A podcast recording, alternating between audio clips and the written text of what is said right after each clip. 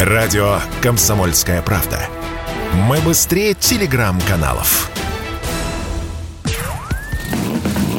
Под капотом. Лайфхаки от компании «Супротек». С вами Кирилл Манжула. Здравия желаю.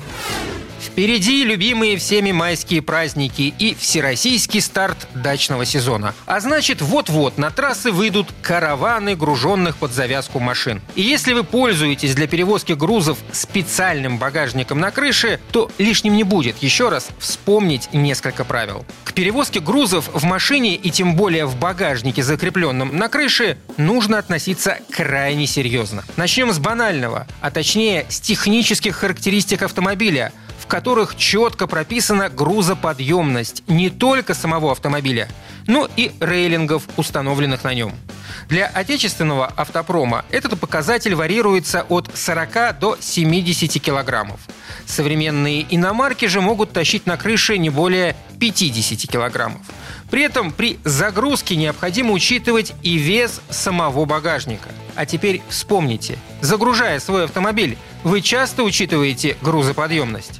А между тем, превышение допустимых производителем норм ведет к вполне ожидаемым последствиям. Например, можно потерять гарантию на багажник, схлопотать деформацию поперечин, что приведет к вмятинам на крыше. А еще из-за перегруза получить проблемы с подвеской, ухудшением управляемости и тормозной динамики. Многие водители также забывают о необходимости снизить скорость при установленном багажнике на крыше и продолжают гнать, как привыкли. Да, определенных правил на этот счет в ПДД нет. Однако на практике при загруженном автомобиле за пределы 8 80 км в час лучше не выбираться. В поворотах же скорость и вовсе лучше снизить до минимума. С перегруженным багажником на крыше автомобиль испытывает хоть и небольшой, но дисбаланс центра тяжести. Необходимо также учитывать направление ветра. Дополнительный багажник увеличивает парусность автомобиля, а это и сложность в управлении, и повышенный расход, и прочие опасности, вплоть до опрокидывания машины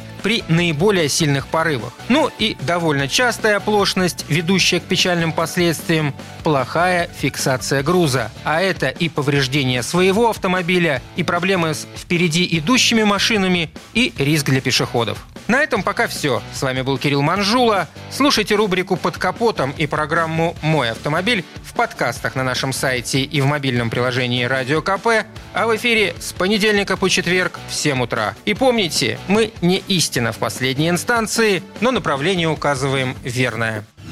Спонсор программы ООО «НПТК Супротек». Под капотом. Лайфхаки от компании «Супротек».